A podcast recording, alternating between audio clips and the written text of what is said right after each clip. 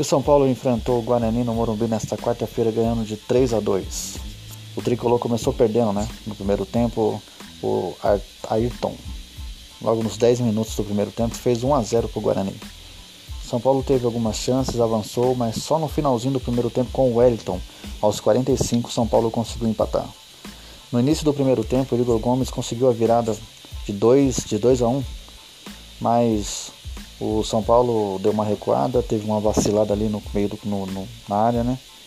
E o Bruno Salvio acabou empatando o jogo. O jogo estava muito truncado, São Paulo teve algumas chances jogando bem com a molecada, poupou alguns jogadores para o grande clássico contra o Palmeiras nesta sexta-feira, mas aos 84 do segundo tempo, Vitor Bueno conseguiu é, fazer outro gol, dando uma vitória para o tricolor. São Paulo agora se prepara para enfrentar o Palmeiras e segue bem no Campeonato Paulista.